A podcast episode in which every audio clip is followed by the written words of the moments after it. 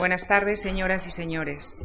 Muchas gracias por acompañarnos esta tarde en la segunda conferencia de este ciclo dedicado a la contracultura. Si el martes pasado el profesor Gubern nos resumía las características generales del movimiento de la contracultura, en las conferencias restantes nos detendremos en dos de sus escenarios más destacados. El próximo martes, Francisco Fernández Buey nos llevará a París. Y esta tarde les invito a que nos acompañen a California, a la Universidad de Berkeley, en el año 1968. Y para este viaje no podríamos contar con un mejor guía que nuestro invitado de esta tarde. Luis Racionero, quien se doctoró en urbanismo en la Universidad de Berkeley y vivió allí la revuelta cultural de 1968. Damos pues nuestra más calurosa bienvenida a, a Luis Racionero. Él es ingeniero, economista, escritor. Fue director del Colegio de España en París y profesor de microeconomía en la Universidad de Barcelona y en la Escuela de Arquitectura también de Barcelona autor de numerosos artículos sobre temas contraculturales y de orientalismo, de ensayos y novelas. Ha publicado, entre otros libros, Del paro al ocio, que ha merecido el premio Anagrama en el año 1984, Oriente y Occidente, El genio del lugar y El progreso decadente, que también ha merecido un premio, el Espasa de ensayo, en el año 2000. En nombre de la Fundación Juan Marc, quisiera agradecer una vez más a Luis Racionero su participación en este ciclo. El título de su conferencia de esta tarde es, en realidad, el de una canción emblemática. Where have all the flowers gone? ¿A dónde fueron todas las flores? de Pete Seeger, porque seguramente a través de canciones y melodías recordará y compartirá con nosotros no solo sus recuerdos, sino sus emociones, sus vivencias y su interpretación de aquel año 68 en Berkeley. Muchas gracias.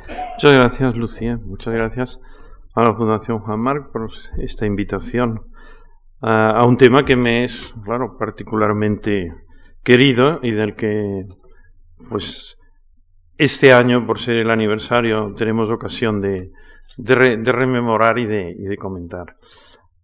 Mm, Richie Havens fue el telonero en el concierto de Woodstock y se lo voy a utilizar ahora mismo para entrar en ambiente.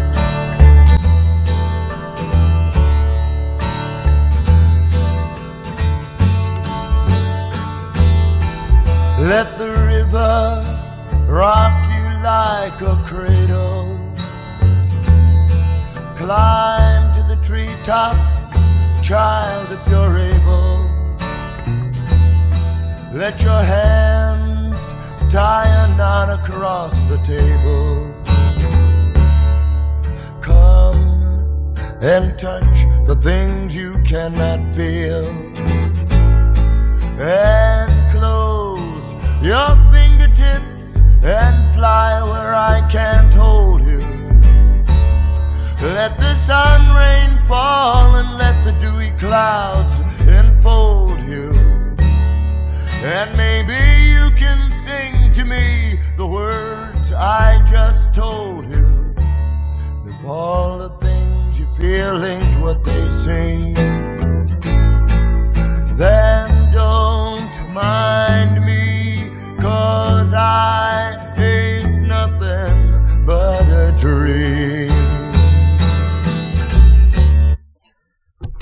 Mind me because I sing nothing but a dream. No me hagan mucho caso porque solo canto un sueño, dice eh, Richie Havens.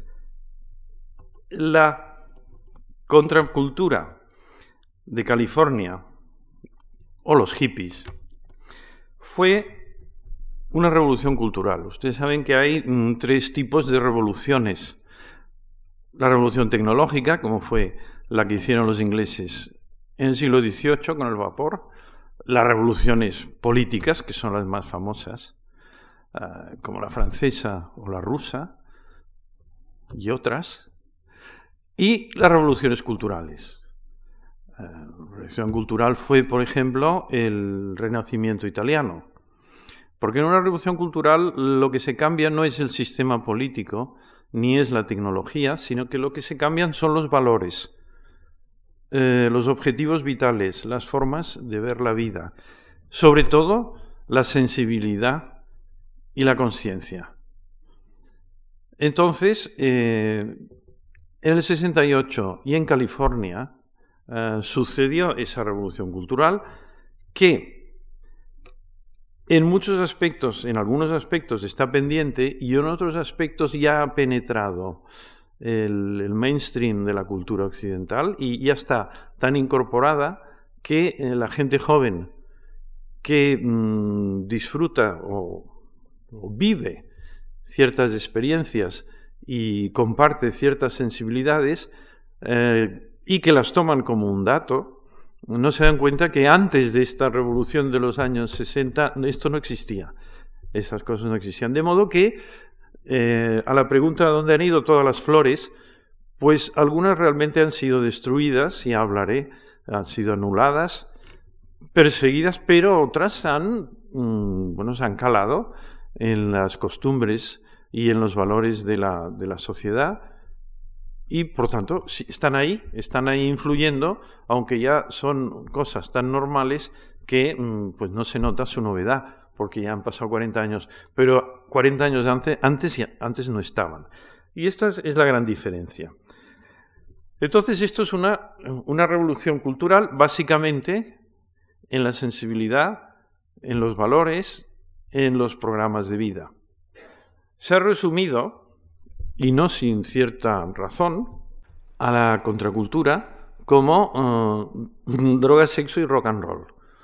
Bueno, pues no está mal la definición, por lo menos es muy clara y muy sintética, y yo la voy a utilizar como metáfora uh, pues para explicar los componentes uh, de, esta, de esta revolución cultural bueno, pues lo podemos, la podemos dividir en estos aspectos, aunque a cada una de estas palabras, naturalmente, la voy a utilizar como metáfora y eh, voy a ampliar eh, sus contenidos.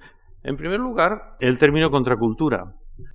Este fue acuñado eh, por Theodore Roszak en el libro que escribió en el año 69, que se llama The Birth of the Counterculture, el nacimiento de la contracultura, y claro, al traducir esto al español mm, tenemos pues, los problemas de traducción. Es un caso de traición de la traducción porque counter eh, en inglés el concepto de, por ejemplo, countervailing power eh, no es un, un countervailing power, no es un poder que va contra, es un poder que equilibra.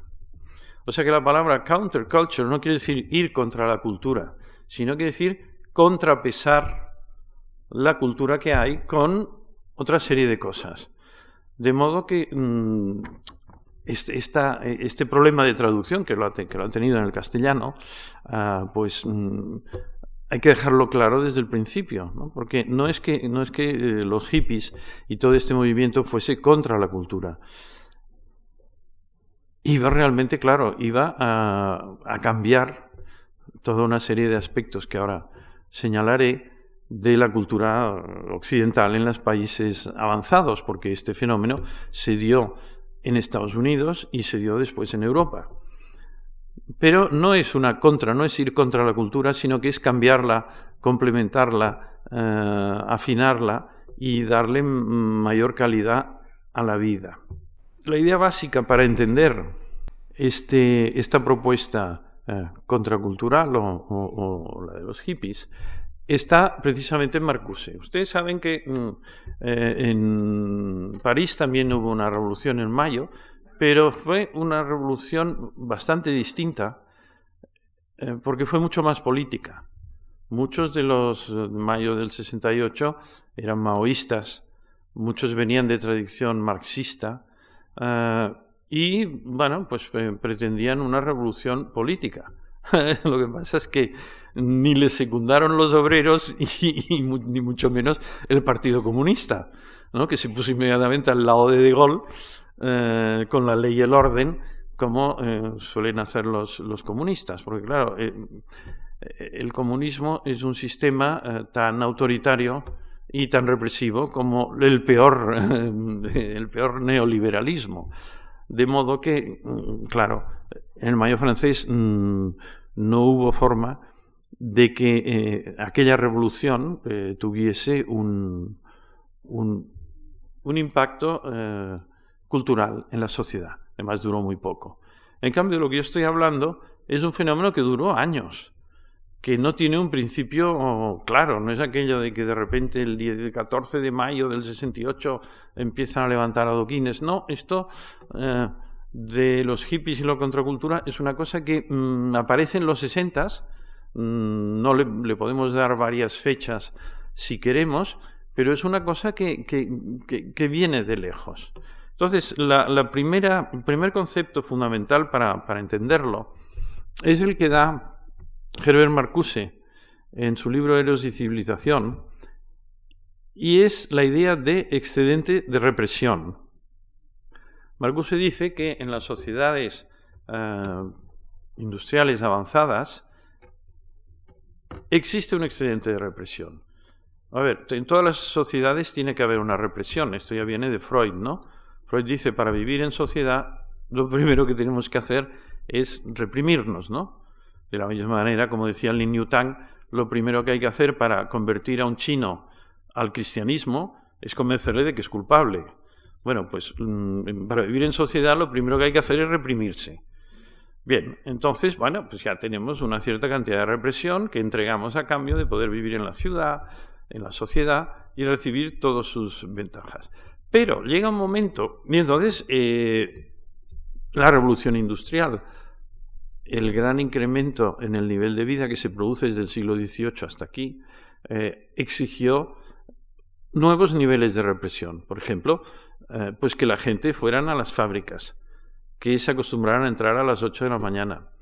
En uno de los libros que hablan de la contracultura, creo que es en el de Phil Slater, dice la gente se piensa que en la enseñanza, en el bachillerato, en la enseñanza primaria y secundaria, se enseña geografía, historia, literatura, química, física, y dice, no, lo que se enseña es a levantarse todos los días a las 8 de la mañana, a ir a entrar en otro sitio a las 9 de la mañana puntualmente, a estarse metido ocho horas ahí aburriéndose como una ostra y a veces a repetir no hablar en clase mil veces, con lo cual uno está perfectamente entrenado para ir a una fábrica. Y se ha pasado de ser campesino, que esos no tienen nunca horas y que siempre van a su aire y hacen lo que les parece a la hora que les parece, a un obrero industrial que necesita esas condiciones que son las que se dan en la, en la escuela de enseñanza secundaria. Además, encima te enseñan química y física, con lo cual es estupendo. Bien, pues este, este, tipo de represión necesaria para la sociedad industrial llega un momento que ya no es necesario. Entonces, toda la represión que no es necesaria es, excedente. ¿Eh? Como decía Unamuno, eh, no más tonterías de las estrictamente necesarias. Bueno, pues eh, no más represión de lo estrictamente necesaria. Y llega un momento que si uno ve, la gente joven en este caso, ve que la sociedad industrial avanzada. Está produciendo muchísimo y a unos niveles de bienestar ah, y unos niveles de vida muy buenos y que las máquinas cada vez hacen más el trabajo de las personas. Entonces, evidentemente, dice, bueno, ¿para qué voy a estar yo sacrificándome toda mi vida trabajando de 8 de la mañana a 8 de la noche para conseguir, bueno, pues, eh, no sé, unos, unos objetivos cada vez más demenciales porque son, bueno, pues en vez de tener una casa, tener tres, o sea, una en la ciudad, una en la playa, otra en la montaña, en vez de tener un coche, tener dos, en vez de tener no sé qué, tener un barco, entonces, pasarse la vida trabajando para ir consiguiendo cosas cada vez más superfluas y con menos tiempo para disfrutarlas. Entonces hay una serie de, de hippies que dicen, pero vamos a ver, ¿cómo lo hacían los andaluces esto? Los andaluces no dan ni golpe, eh, procuran trabajar el mínimo en su vida y estar el máximo de tiempo sentados debajo de la parra, eh, tomando el sol y charlando y viviendo un poquito de fino, que además es muy barato. Bueno, pues entonces, ¿por qué no empezamos por ahí? Y esa es la cuestión fundamental. Es decir, el ideal vegetativo ah, que decía Ortega Gasset, cuando eh, escribió su ensayo sobre Andalucía, pues sí, este ideal vegetativo eh, es muy sabio, es muy sabio, es muy antiguo, y es decir, vamos a ver, el trabajo es un medio para conseguir la buena vida. Pero, como ya decía Aristóteles, la vida activa solo es un medio para un fin que es la vida contemplativa, que es la importante. Entonces, no nos confundamos, no perdamos la vida en la parte activa, porque nunca llegaremos a la contemplativa. Los andaluces van directos a la contemplativa, con el subsidio, con el PERI, con lo que sea, bueno, es igual, pero, mm, pero lo consiguen, ¿no? Y entonces los hippies pues tuvieron esta misma actitud en Estados Unidos. Dijeron, vamos a ver, con los subsidios de paro que hay ahora, con el trabajo parcial, haciendo, acogiéndome a una serie de beneficios que claro que las sociedades opulentas tienen, porque no dejan morir a la gente de hambre. Entonces, cuando yo llegué a California en el 68, eh, en julio, me encontré con un montón de jóvenes que no se sabía de qué vivían, pero que estaban todo el día por allí, paseándose, charlando, tomando el sol, tocando la guitarra, cantando. Y eso un día y otro día y otro día sin fin. ¿no? Y, eh, ¿Qué habían hecho estos? Bueno, pues estos habían optado por eh, desembarazarse del excedente de represión y cobrar directamente en tiempo, en tiempo los beneficios de la revolución industrial. Bueno, pues esta es la, idea, el concepto básico, y, lo, y esto lo vio muy claro Marcuse, que por cierto estaba en ese momento dando clases en San Diego, en la Universidad de San Diego. Porque claro, Estados Unidos se había beneficiado de la diáspora provocada por la locura europea, en particular la de Hitler y algunos también de Mussolini. Y, mm, por ejemplo, en Berkeley teníamos a un miembro de la, de la Escuela de Frankfurt, que era Leo Lowenthal, Mm, al cual yo pude ir pues a clases, con el cual pude ir a clases de sociología de la cultura, que era un auténtico privilegio y una maravilla, ¿no? Y en San Diego tenían a otro miembro de la escuela de Frankfurt, que era Herbert Marcuse, que estaba, en, estaba más al sur, en San Diego. Por cierto, que con Leon Lowenthal eh, me sucedió una, una, anécdota curiosa en la revolución que luego explicaré del People's Park. Eh, que acabó, claro, con Berkeley ocupado por el ejército, cosa que yo no había visto nunca, ni en la España de Franco. A nosotros en la universidad nos ocupaba la policía, pero allí no, allí fue el ejército que vino. Y eh, pasaba un helicóptero gaseando a, todo, a toda la universidad en vez de tirarnos aquellas bombas de gas que también las tiraban por las calles, y ya decidieron que con un helicóptero pues nos fumigarían como si fuéramos un campo de coles. Y entonces el pobre Leo Lowenthal, que era un viejo judío alemán huido de la Alemania nazi, huido de Hitler, cuando vio aquellos gases entrar por la ventana dijo, otra vez no. en fin, vivir para ver. Bien, volviendo al tema central. Droga, sexo y rock and roll. Lo de la droga, voy a ir por este orden. Sobre la droga hablaré, hablaré bastante, sobre el sexo menos, porque da menos de sí. Y sobre rock and roll iremos oyendo. Cuando digo droga, quiero decir una cosa mucho más seria. Es la idea de cambiar la conciencia la idea de cambiar mentalmente a, las personas. Así como las revoluciones políticas eh, lo que quieren es eh, pues un cambio colectivo en las instituciones, en las leyes, en la propiedad de esto o de lo otro, en los sistemas de representación. Ahí no, los hippies mm, no entraban en política, eh, más bien eran, políticamente debían ser anarquistas, pero ellos lo que querían era el cambio personal, el cambio individual, la revolución personal. Y claro, el único cambio individual que cabe es un cambio no de los contenidos de tu conciencia, sino de tu conciencia mismo. O sea, no del soft, no de lo que metes en el ordenador, que este es nuestro cerebro. Es decir, claro, pues yo he leído mucho, he aprendido muchas cosas y yo he cambiado, pero no he cambiado mi conciencia así. Así yo he metido más información en el tipo de conciencia que tengo, que es el que me da, pues, eh, mm, el oxígeno que respiro, el agua que bebo, la tortilla de patatas, las gambas al ajillo, etcétera, etcétera. Eso me crea mi estado y el suyo de conciencia. Pero resulta que hay ciertas sustancias que cambian el estado de la conciencia, porque mm, tienen radicales moleculares afines a los que tienen los neurotransmisores. El cerebro es una malla de neuronas tan interconectadas y hay unos neurotransmisores que son unas moléculas, a ver si me acuerdo, la acetilcolina, la serotonina, la melanina, etcétera, etcétera. Todas estas eh, sirven de neurotransmisor. O sea que lo que hacen estas sustancias es conectar mucho más la malla de neuronas, que es lo que estudiaba, por cierto, es lo que estudió Santiago Ramón y Cajal, lo que pasa es que él no pudo penetrar porque no habían los microscopios suficientemente avanzados. Pues esta malla neuronal, los neurotransmisores la completan, la llenan, la hacen más compleja. Bien, hay ciertas... y hay estos neurotransmisores que son internos y que algunas personas y en algunos momentos los producimos mm, como endorfinas, o sea, los producimos nosotros mismos.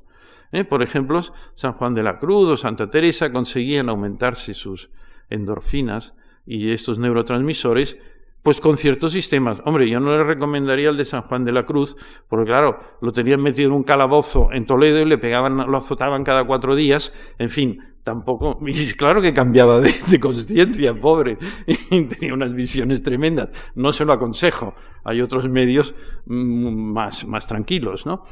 Eh, pero la cuestión es que ya sea por producción propia, en cuyo caso serían éxtasis místicos autoinducidos, como por producción externa, nosotros consigamos mm, conectar mejor la malla cerebral. Entonces, ¿qué estamos haciendo? Pues es como si de un ordenador eh, de primera generación, de aquellos que le metíamos tarjetitas y que resolvía cierto tipo de problemas, pasamos de golpe a un circuito complejísimo eh, que mm, bueno, puede producir eh, muchísimas más operaciones.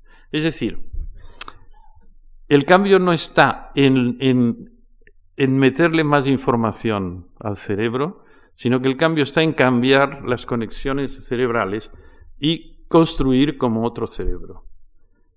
Y ese otro cerebro, por llamarlo así, es otro estado de conciencia, es otro estado de percepción. Y es un estado tan diferente de este como mm, es el sueño de la vigilia. Es decir, es así.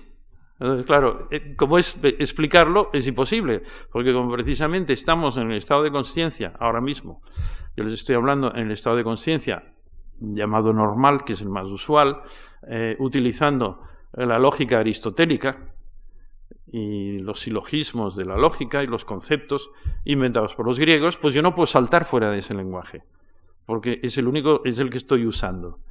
Con este lenguaje no puedo describir ni la millonésima parte de la realidad. Es infinitamente más compleja. Hay mucha gente que se cree que con el lenguaje es la realidad y, hay muchos escritores que pretenden que el lenguaje es mejor que la realidad. Allá ellos, ellos se lo pierden. Eh, pero bueno, es un juego mental tremendamente complejo, el, del lenguaje y el de la, la, lógica griega, pero hay otros. Y ahí sobre todo hay otros estados de percepción. Y ahí es a donde van a parar eh, estas mal llamadas drogas.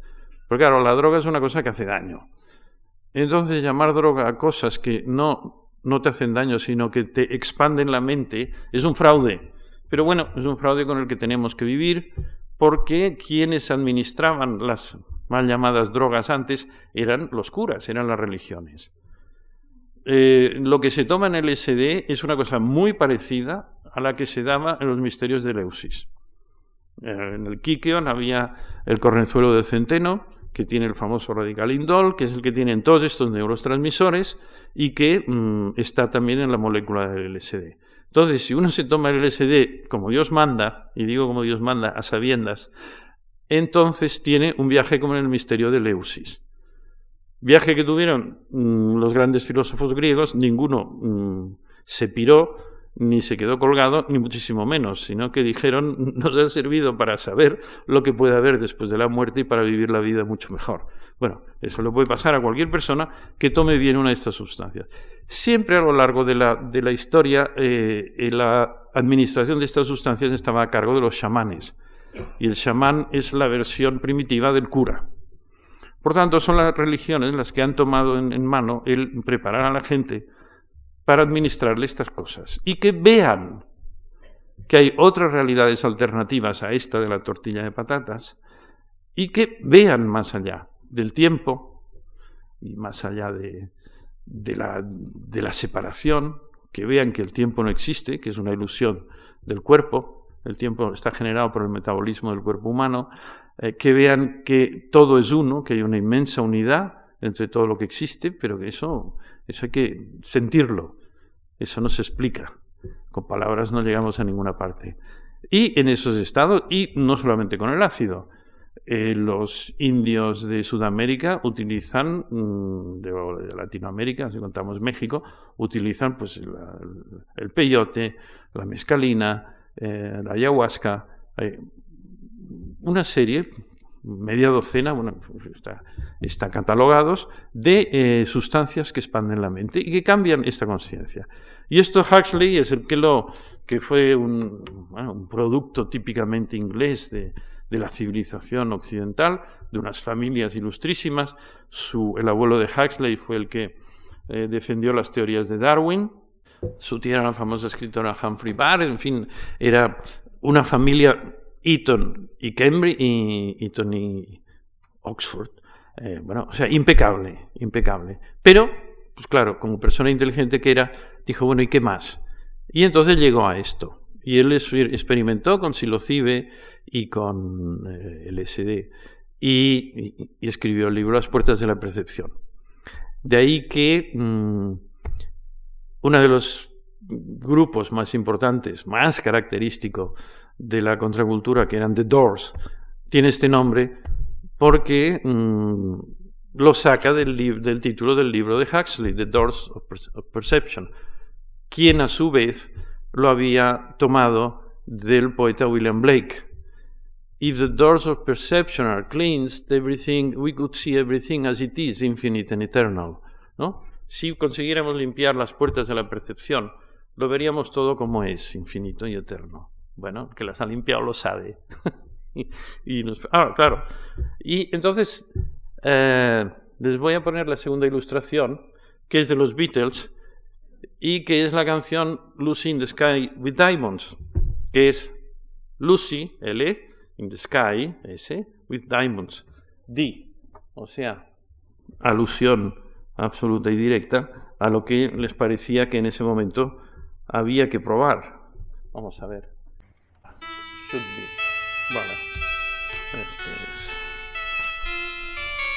Picture yourself in a boat on a river with tangerine trees and marmalade skies. Somebody calls you, you answer quite slowly. A girl with kaleidoscope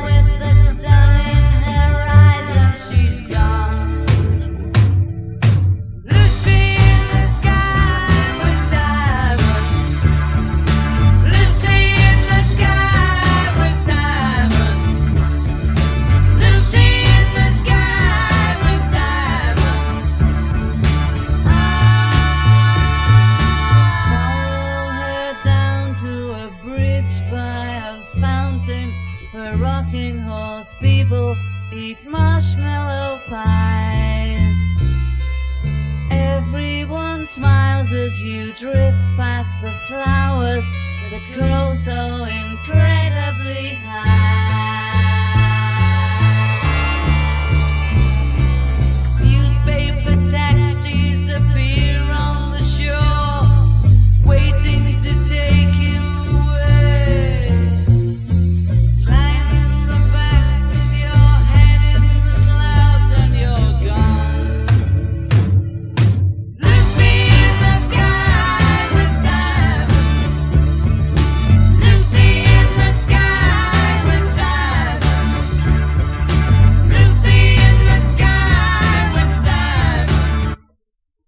Eyes. Ahí, ahí están los Beatles con esta música que suena cándida. Suena cándidamente. Bien, pues esto en cuanto a la droga. La droga sería el lado bueno, ¿no? El lado bueno de este intento de cambiar la conciencia. No de cambiar la información, los conocimientos, sino de cambiar la propia máquina de conocer, ¿no? Y, eh, bueno, es, para resumirlo, es la anécdota del, cura que va a los indios, estos tarahumaras, y les, da la comunión, y cuando ha acabado viene el indio, le da un peyote y le dice, tenga, tenga este que el, el, suyo está caducado. Bien. En cuanto al sexo, no, no, no, no, no voy a decir nada, porque simplemente pues que eh, hubo una, lo que se llamaba en tiempos de mi infancia, una relajación de las costumbres bastante considerable y que tanto en los beings como en los conciertos, como en muchos de los eh, las costumbres que, que, hablaré, que hablaré después, pues claro, pues se, produjo una, una, nueva, eh, una nueva tolerancia, eh, se quitó de nuevo el excedente de represión. En este caso, no el excedente de represión del trabajo, de las horas de trabajo, sino de represión erótica y sensual. Y se, los puritanos anglosajones pues empezaron a, empezaron a disfrutar un poco más de cosas pues que en todas las civilizaciones del mundo se han, se han conocido y practicado. Claro, en tercer, la tercera columna de, de, esta nueva cultura es la sensibilidad traspasada o trans, eh, transmitida a través de la música. Eso sería el rock and roll, droga, sexo y rock and roll. Rock and roll es un, es un tipo de, música de una cierta sensibilidad. El rock ya venía, ya venía también de lejos. El rock empieza con Elvis Presley y, y sus predecesores, ¿no? En los años 50. Eh, explota con los Beatles a principios de los 60 y luego ya en, en esta época de la que yo estoy hablando ya alcanza su plenitud con toda la cantidad de, de grupos desde The Doors, uh, The Traffic, uh, The Jefferson Airplane, you name it, Janis Joplin, etc. Hay todos. Yo les, les, he escogido esta ilustración porque me parece de Crosby, Stills and Nash, eh, que me parece muy, muy, muy característica de la sensibilidad de este momento.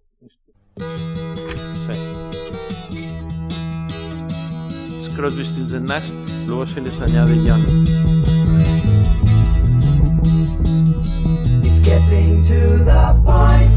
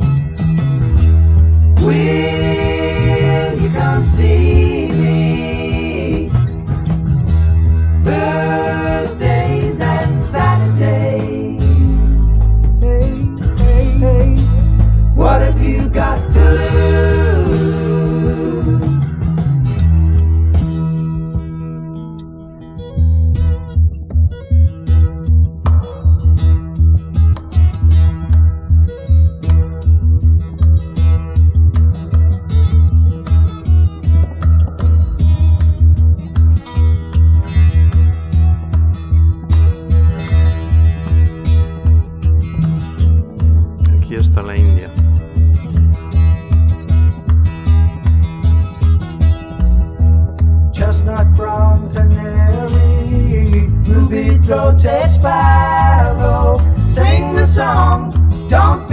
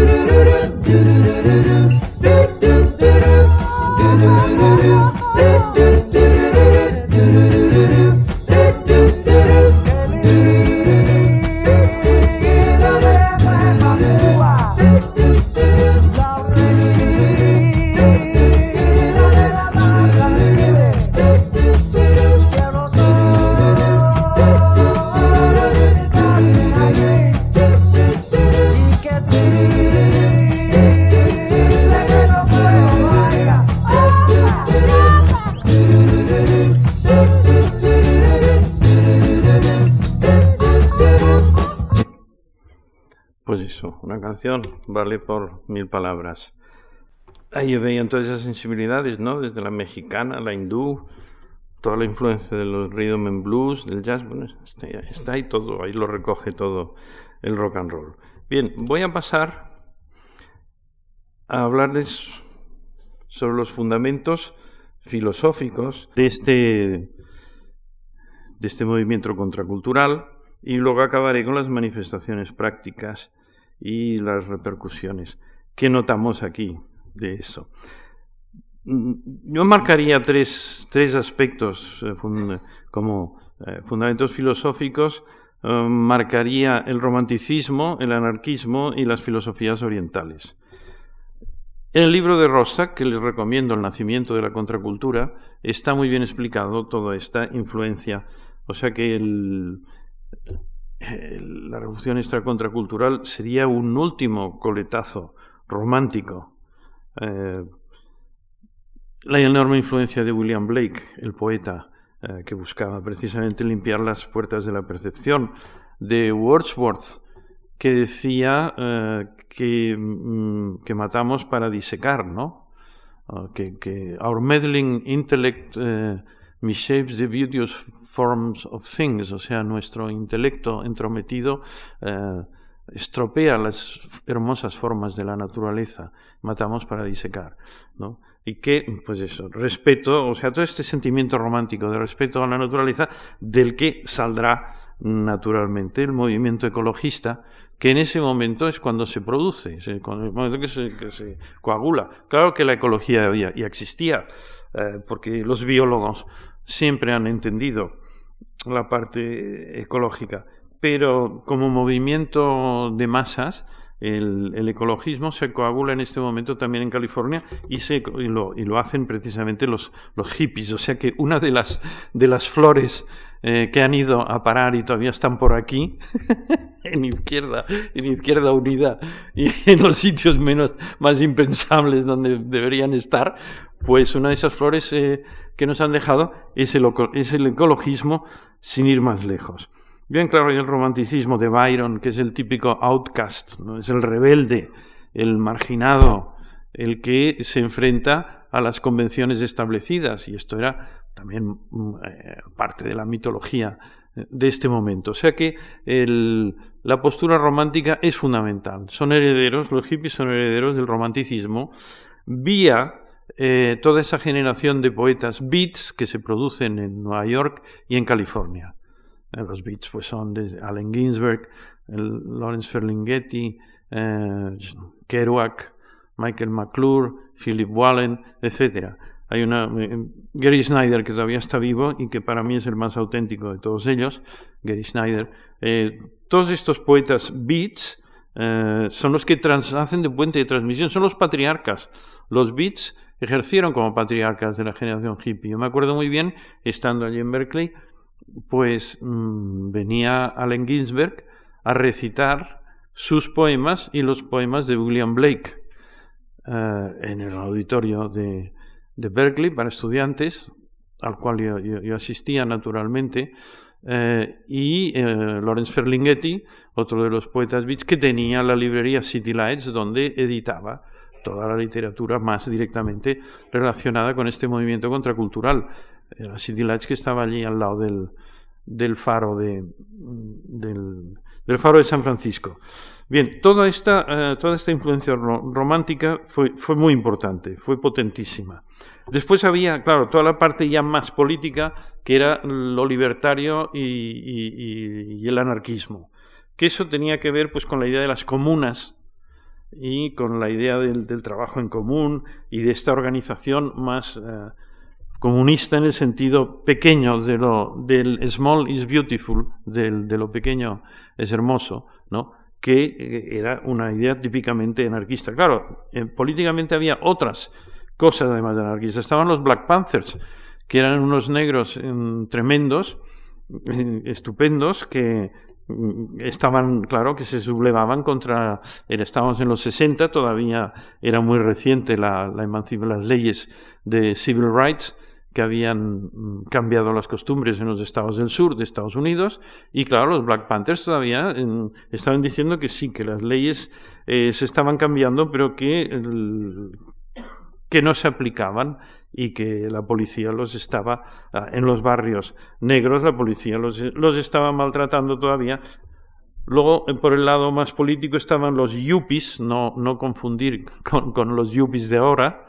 Los yuppies de ahora son Young Urban Professionals, o sea, profesionales urbanos jóvenes, y mm, que son los peores de todos, son los que trabajan más que nadie, porque ya trabajan hasta los sábados y los domingos, están completamente enloquecidos y ya se apañarán.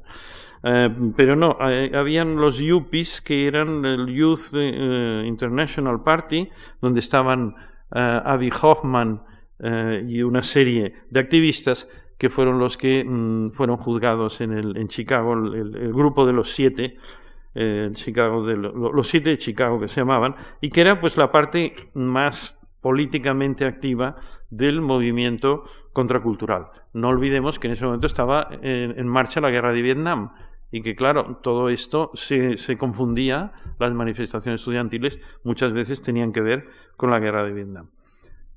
En tercer lugar, en la influencia tremenda de la filosofía oriental, que es la tercera eje de esta contracultura. Bueno, había, había ya existido toda la enseñanza de Suzuki, un maestro zen japonés, que en en los años 20, en el año 28, asistió al Congreso de las Religiones de Chicago y mm, donde hablaron gente de todas las religiones. Entonces Suzuki, pequeño maestro zen, eh, se levanta y dice, ah, God against men, men against nature, nature against men, men against God. What a funny religion traducido es el hombre contra la naturaleza, la naturaleza contra Dios, Dios contra el hombre. Qué religión tan graciosa, ¿no? es la que tenemos nosotros. Bien, eh, pues esta influencia de Suzuki, las, la influencia de Krishnamurti, que era este mm, filósofo de origen hindú, pero que mm, no fue nunca un gurú, Ah, sino que era un lúcido analizador de los procesos y los mecanismos de la mente humana, y cuya lectura le recomiendo, sobre todo el primer libro que se llama The First and Last Freedom, la primera y última libertad, del año cuarenta y tantos. Eh, bien, pues a base de estas influencias del pensamiento oriental mm, traducido para Occidente magistralmente, pues por escritores como Alan Watts, al que yo tuve el gusto de conocer in person en, allí en Berkeley, pues eh, la influencia de las filosofías orientales fue fuertísima. Y mm, bueno, cualquiera que haya profundizado, como he hecho yo mismo, en los libros eh, de sabiduría de Oriente, pues sabe que mm, le dan un complemento, una visión del mundo complementaria a la cristiana, judeocristiana occidental, eh, muy saludable, muy sana y mucho más divertida y sin las solemnes crueldades de Occidente y sin necesidad de ser culpables mm, de nacimiento, sino mm, viendo, viendo las cosas desde otro prisma. Eh, recuerdo una, una, conferencia que nos dio Alan Watts sobre la meditación eh, y, después unos mm, macrobióticos, porque en esa época también se ponía de moda eso de la macrobiótica, de la comida esta, lo invitaron a cenar. Él iba vestido de, de japonés con un, kimono de estos negros, unas, unas mangas muy anchas y cuando estábamos allí cenando todo aquello macrobiótico del arroz integral y todo aquello, dijo, bueno, ¿y qué hay para beber? Y le dijeron orange juice. Y dijo, ah, entonces le ponme, le pusieron el zumo de naranja, entonces el de la manga se sacó una cantimplora de ginebra y la vertió directamente sobre el zumo de naranja porque no estaba para bromas. O sea, la verdad es la verdad independientemente de quién la explique, ¿no? Y si no, claro, hoy ustedes no sacarían nada en limpio de aquí. Eh, total, que mm, vamos a pasar, porque ya se hace tarde y no les quiero aburrir, a las manifestaciones, algunas manifestaciones prácticas de todo esto que era la contracultura. Pues voy a hablar de tres eh, instituciones o costumbres o eh, ¿Qué tenían los hippies? Uno era el being, otro era la comuna y otro eran los conciertos. El being, pues, eh, pues como su, su, nombre indica, pues era simplemente que se iban al parque eh, que podían y donde no les molestara la policía y entonces ahí, eh, pues ser in, ¿no? Estaban, ¿no? Porque el, el, el lema de ellos era to be here and now, o sea, estar aquí y ahora, o el otro lema que es el que les daba Timothy Leary, el profesor de psicología de Harvard era uh, tune in, turn on, drop out, que era pues conéctate, uh, despiértate y, y, apártate y lárgate, ¿no? Tune in, turn on, drop out. Bueno, todas estas cosas las hacían ellos en los beings. Si eran hippies de estar por casa, como yo, que llevaba una doble vida, porque yo era estudiante en la Universidad de Berkeley, estaba estudiando urbanismo, y, bueno, pues yo tenía una beca y tenía que cumplir con, con, con, lo que había prometido. O sea, yo fui allí como un perfecto eh, burgués, intelectual, profesional, etcétera. Lo que pasa es que luego me pervertí y me convertí al hipismo. Pero claro, eso no es excusa, o sea, que yo me pervirtiera, me convirtiera en hippie, no era excusa para que faltara a la palabra dada a las personas de la Fulbright Foundation, a la universidad, a mis padres, etcétera, etcétera, y a mí mismo, ¿no? Con lo cual, pues yo llevaba una doble vida, estudiando los días que tenía que estudiar y los días de fiesta, haciendo de hippie todo lo que podía y tomando todo lo que podía y haciendo todo lo, que, lo que podía, que ahora no viene a cuento y no se lo voy a contar.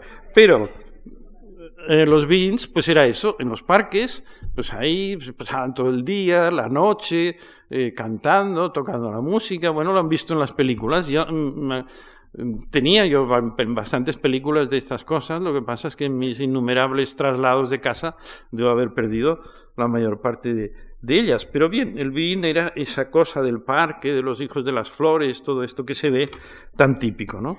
Y we are coming to San Francisco, etc. las comunas era ya más serio, porque la comuna era un, intento de poner en práctica eh, sus ideas, de decir, no, vamos a cambiarlo de la familia esto de la familia nuclear, de los papás con los hijos en un piso y tal, todo esto no, vamos a agruparnos, así pues repartimos gastos, podemos vivir mucho más barato, cogemos una casa grande, vivimos ahí una serie de familias, eh, bueno, la idea de las comunas, eh, con todas las complicaciones que esto trae, porque claro, eh, cambiar el mundo en, en, unos años es una cosa muy difícil, porque llevamos un bagaje de educación, muy fuerte dentro y claro que de repente mm, pues eh, olvidarnos de los celos eh, se dice muy fácilmente pero no se hace entonces claro salen los problemas de celos en la vida en las comunas y todas estas cuestiones que claro no se improvisan Pero bien, la comuna ahí fue una, una institución fuertísima con lo que representó. Y luego los conciertos. Ahora es una cosa normal. Toda, nuestros hijos, toda la juventud de hoy día, están encantados en ir a los conciertos de rock y tienen todos unos rituales que veis en los conciertos. Todo eso nace en ese momento. O sea, antes prácticamente de los Beatles no existía el concierto de rock. Porque mm, Elvis Presley no, no daba, era una, o sea, los conciertos se daban, pues como hacía Frank Sinatra, eh, que por cierto es muy curioso, me he enterado de que eh, en, el en los periódicos ahora en el mundo están repartiendo eh, fascículos de, y, y, CDs de rock and roll en el mundo. Y en cambio en el país están repartiendo Frank Sinatra, lo cual me parece un cruce muy divertido. ¿O no? Bien, la cuestión es que en los conciertos, en los conciertos de rock and roll eh, se inician también en este momento eh, yo asistí a uno de ellos, el más, más tremendo, que fue el de Altamont, porque estaba muy cerca de Berkeley, bueno, muy cerca, una hora o dos de coche. Estuve ahí cuando los Rolling Stones cantaron y entonces los Hells Angels mataron a un pobre insensato que quiso subir al escenario y bueno, fue un desastre total y ahí empezó a ir mal la cosa. Porque en el concierto anterior, que era el de Woodstock, eh, todo había ido perfectamente, habían medio millón de personas, ni un incidente. En cambio, cuando lo montaron los Stones en Altamont, pues ya la cosa se, se estropeó. Tuvieron la idea de mm, no querer a la policía para vigilar y en vez de policías pusieron a, los Hells Angels, que son estos de las motos y las cazadoras de cuero. Claro, pues acabó como acabó, lógicamente. Bien, pero la institución del concierto quedó. Y eh, voy a terminar relatando este, este episodio del, del, People's Park, que yo lo viví de, de en primera línea, porque fue a dos manzanas de mi casa y que resume pues, pues, eh, lo, que, lo, que era, lo, que era ese, lo que era ese momento. El People's Park eran unos, unos solares de Berkeley que habían quedado convertidos en aparcamiento. Antes habían habido casas viejas que las ocuparon los hippies. Entonces la universidad las destruyó y lo convirtieron en unos, en unos aparcamientos. el People's Park sería como cuatro o cinco veces esta sala. Y un buen día yo salía de casa para ir a la universidad y me encuentro que en este parking lot, en vez de haber coches, eh, lo, estaba vacío de coches y estaban plantando, estaban un montón de hippies, 30 o 40, eh, plantando cosas plantando matorrales y, y, flores y arbolitos y cosas y tal, y que soy un banco, que no sé qué. Y yo pensé, ah, bueno, a ver, entonces cuando acabé las clases, al volver a casa, que entonces ya tenía tiempo, me fui para allá a ver. Y le dije a, uno que estaba allí, le dije, bueno, ¿qué hemos de hacer, no? Para ayudar. Y entonces me contestó aquello tan típico, do your thing, do your thing. O sea, haz tu cosa. O sea, tú mates, tú mismo, ¿no? Do your thing. Bueno, eso era el espíritu de esa época. O sea, no, no era organizado, era una cosa como espontánea, y ahí todo el mundo colaborando, bueno, pues vamos a hacerlo. Y efectivamente hicimos un parque. Y pues, pues era el People's Park. Y entonces estaba lleno de flores y tal, y para los niños y no sé qué. Y esto, bueno, entonces estaban muy orgullosos porque una cosa que era un parking, que es el símbolo del el capitalismo tal, del coche y todo esto, que detestábamos los hippies, pues, que íbamos en coche también. Pues, que cuando uno se hace mayor se va dando cuenta de muchas cosas, pero bueno, cuando es joven, no. A los jóvenes hace, no, no hace tanto gritaban, no queremos petróleo por sangre, aquí en Madrid ¿no? y en Barcelona, y después de gritado esto, cogían la motocicleta y se iban a comer a casa de los papás. La motocicleta, por supuesto, con petróleo, no la bicicleta. Bueno, total, que aquello era un jardín hasta que un buen día pues eh, aparece la policía, lo acordona, lo ocupa, echa patadas a todos los hippies que estaban por allí y entonces eh, los hippies convocan una reunión en Sproul Plaza, que era el, centro neurálgico de la universidad, el campus. El campus de la Universidad de Berkeley tiene, pues, tenía esa plaza, una plaza como un ágora. Y, y ahí nos, nos, reunimos todos los estudiantes y entonces empezaron a hablar mm, diversos de los, de los yuppies y dije, y uno de ellos dijo, bueno, yo no sé qué pensáis hacer vosotros, pero yo me voy para el parque. Y se fue para el parque, todos detrás. Nos fuimos todos detrás hacia el parque. Claro, en el parque nos esperaba la policía, empezaron a tirar las bombas lacrimógenas y entonces empezó el vaivén típico de este tipo de, de cosas, que fue que ellos tiraban las bombas, nosotros teníamos que mojar los pañuelos con agua y ponerlos aquí para que no, para que no el gas lacrimógeno no, no nos afectase. Entonces los estudiantes tiraban piedras, entonces eh, la policía le pegó un tiro a unos, a unos que estaban encima de un tejado, mató a dos personas, bueno, un, desastre descomunal y que acabó con la entrada del ejército, que esto que yo, que venía de la España de Franco, no lo he visto nunca, porque aquí nos mandaban a los grises, pero no, no, que eran policías, pero no, no, allí mandaron como los policías, los Blue Minis, que eran los policías de Oakland, que iban vestidos de azul y por eso se llamaban Blue Minis, eh, no pudieron, pues mandaron al ejército y vinieron al ejército con sus tanquetas, sus cosas y ocuparon militarmente Berkeley. Luego nos pasaron el helicóptero aquel con el gas del pobre Lowenthal, etcétera, etcétera. Y claro, aquello fue una, una toda una uh, demostración de que eso, de que uh, lo que querían los hippies, que era cambiar la realidad, pues de palabra te dejan, escribiéndolo también te dejan, pero cuando pasas a los hechos, ahí ya del dicho al hecho va mucho trecho, ¿no? Entonces se encuentra uno con una de estas. Eh, yo voy a poner la música de la típica música de la manifestación, que es aquella tan bonita de Marvin Gaye, que da idea del ambiente de, de, una, de una manifestación. Hey, hey, hey, what's up now? Brother, what's up? This is a groovy party, man. Yeah, brother, like, like, stop. Right on.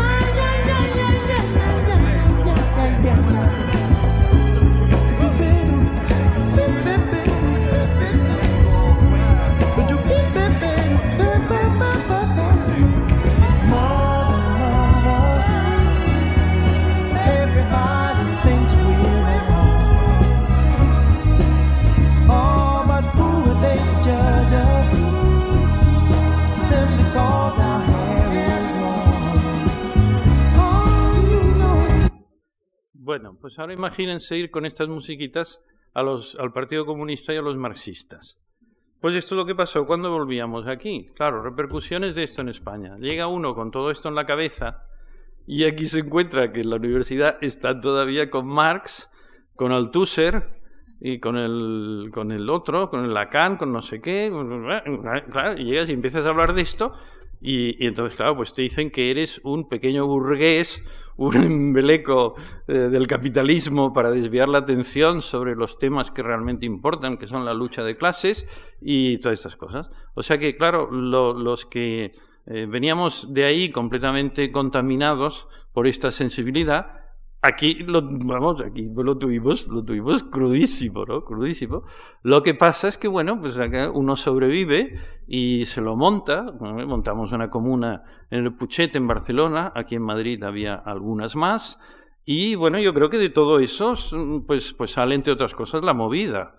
Eh, o sea que digerido y, adoptado a la cutrez eh, ibérica, eh, naturalmente, pero todo ese espíritu digerido por nosotros y hecho incomprensible para nuestra, para nuestra forma de ser, pues, pues ahí sale pues, este movimiento cultural que se da primero en Barcelona en los 70 y luego aquí en Madrid en los 80 en forma de la movida, pues que tuvo sus repercusiones culturales y que también aquí pues cambió bastante las costumbres, se introdujeron los conciertos de rock y muchas de todas estas cosas de las que estaba hablando y que espero que no les hayan aburrido y que les hayan dado la intuición de lo que era esta sensibilidad. Muchas gracias.